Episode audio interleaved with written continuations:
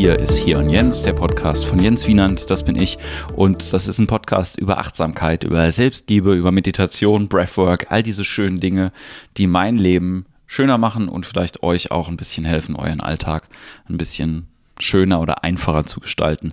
Und ich habe lange keine Folge mehr gemacht und das tut mir ein bisschen leid. Ich entschuldige mich an der Stelle, aber mir ist, wie man so schön sagt, das Leben dazwischen gekommen. Es waren einfach sehr, sehr viele Dinge und ähm, mir passiert es auch immer wieder, dass ich ins Rotieren gerate, in den Stress komme, zu viele Sachen sind, ich bin dann zu weit im Außen, bin dann viel in Terminplanung und ich merke auch selber jetzt gerade, dass ich in einer Phase bin, wo es mir gar nicht so leicht fällt, immer wieder Ruhephasen und äh, ja, Selbstliebe für mich selber zu praktizieren. Nichtsdestotrotz gibt es aber ein Thema, ähm, ja, über das ich in letzter Zeit immer mal wieder geredet habe mit verschiedenen Leuten und das wollte ich gerne teilen.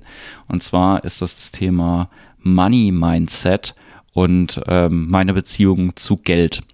Das ist irgendwie ganz spannend, weil ich mit ganz vielen Leuten aus unterschiedlichen Gründen darüber gesprochen habe und ich hoffe, dass äh, ihr mir da ein bisschen folgen könnt, ähm, wenn ich da meine Ansichten irgendwie dazu mache. Generell muss man dazu sagen, meine Beziehung zu Geld ist ein bisschen eine weirde das hat ein bisschen gedauert, bis ich gemerkt habe, dass ich da Glaubenssätze von meinen Eltern mit übernommen habe. Ich bin groß geworden in ähm, einer äh, familiären Situation, wo Geld irgendwie immer ein Thema war ähm, uns ging's gut. Ne? Es war jetzt nicht so, ähm, dass ich irgendwie das Gefühl hatte, dass wir, äh, ja, wie soll ich das sagen, irgendwie an Sachen sparen müssen, die irgendwie mir wichtig gewesen wären. Ne? Also ich war zum Beispiel schon so, dass ich manchmal gedacht hätte, hey, ich hätte gerne irgendwie Markenklamotten oder einen Markenschulranzen oder so. Das gab es dann irgendwie nicht, aber so die essentiellen Sachen, wir sind in Urlaub gefahren, ähm, Deutschland meistens äh, an die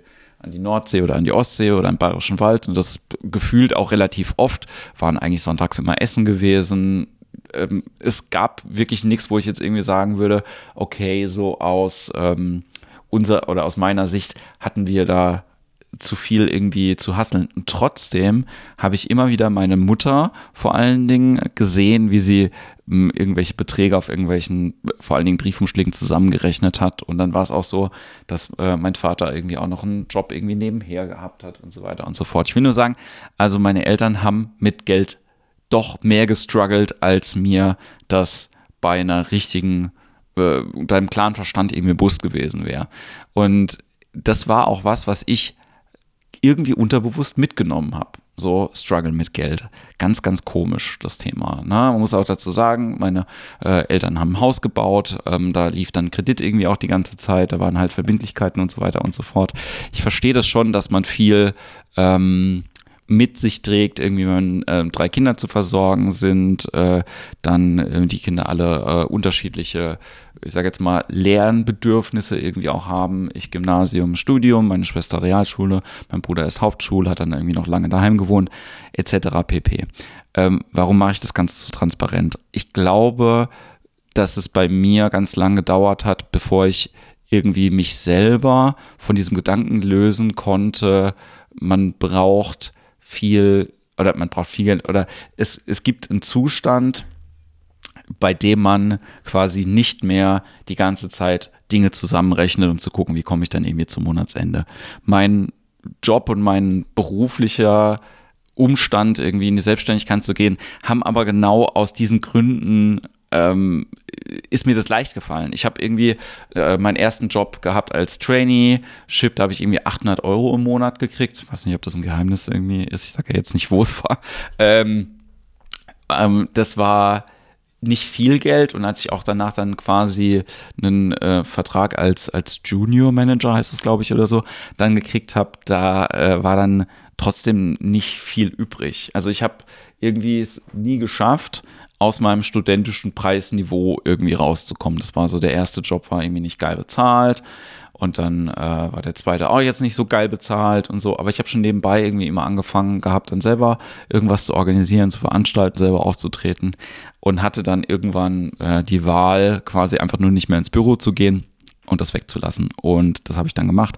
Und das war so mein Start in die Selbstständigkeit. Allerdings war das immer noch viel aus einem Mangel raus. Ne? Es war nicht viel Geld da und ich habe auch selber dann weiterhin diese, wie meine Mutter das gemacht hat, so Beträge auf Briefumschlägen zusammengerechnet, warum auch immer man Briefumschläge nimmt.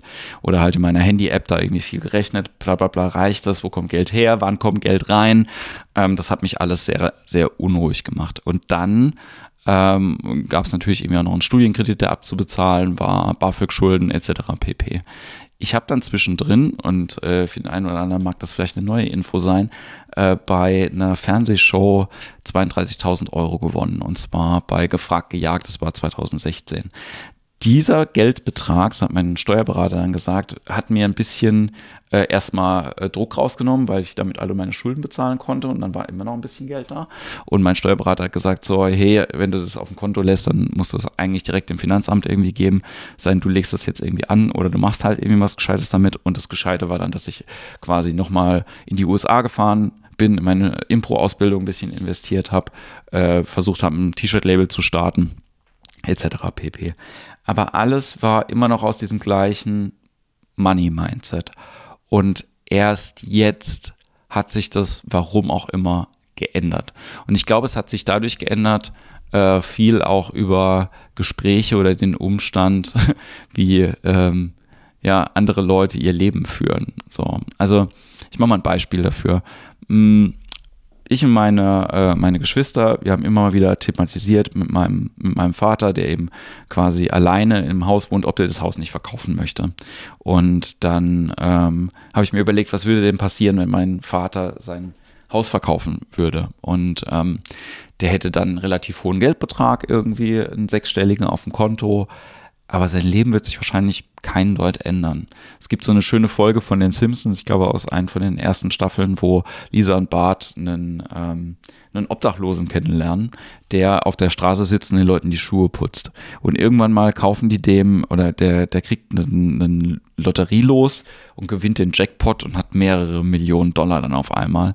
Und dann sagt er den schönen Satz zu Lisa und Bart, jetzt kann ich mir all das leisten, oder das leisten, wovon ich all die Jahre in der Gosse immer geträumt habe. Ein Haus aus purem Gold.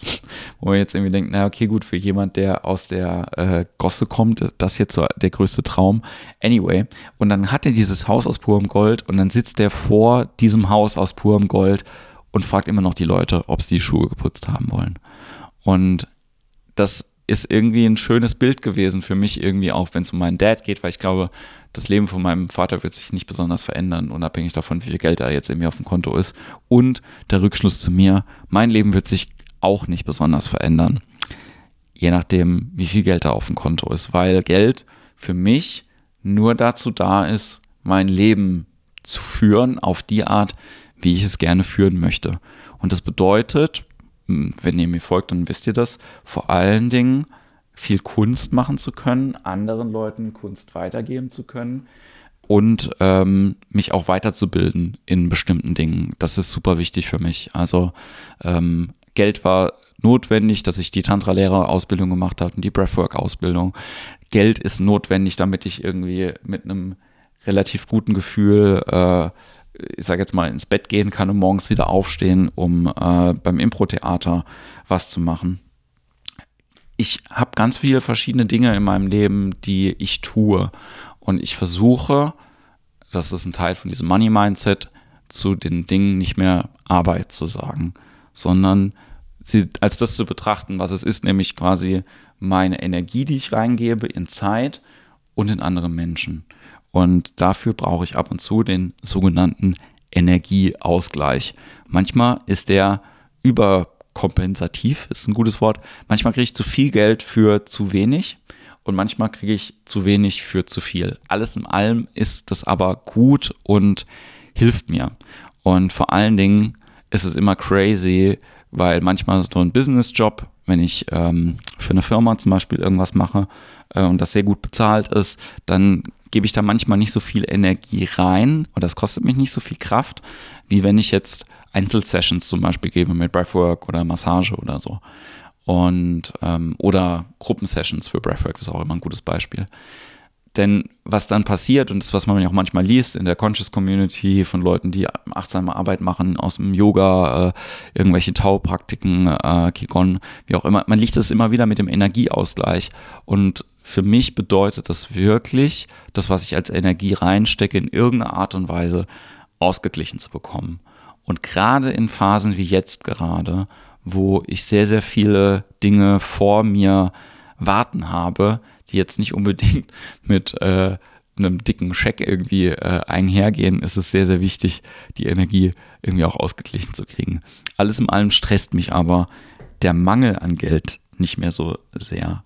Dass äh, die Idee, dass ich quasi Geld brauche, um zu überleben, der ist Gott sei Dank nicht mehr so präsent, aber auch deswegen, weil ich ein Vertrauen darauf habe, dass Geld irgendwo herkommt ähm, von Individuen, die an mich glauben und oder dass, ähm, naja, das Universum äh, mir irgendwelche Anfragen oder Aufträge schickt, die mich soweit in eine Sicherheit wieder bringen, dass ich ein bisschen äh, äh, Ruhe habe, um wieder in energetische Vorleistung zu gehen. Ich hoffe, das ist nachvollziehbar.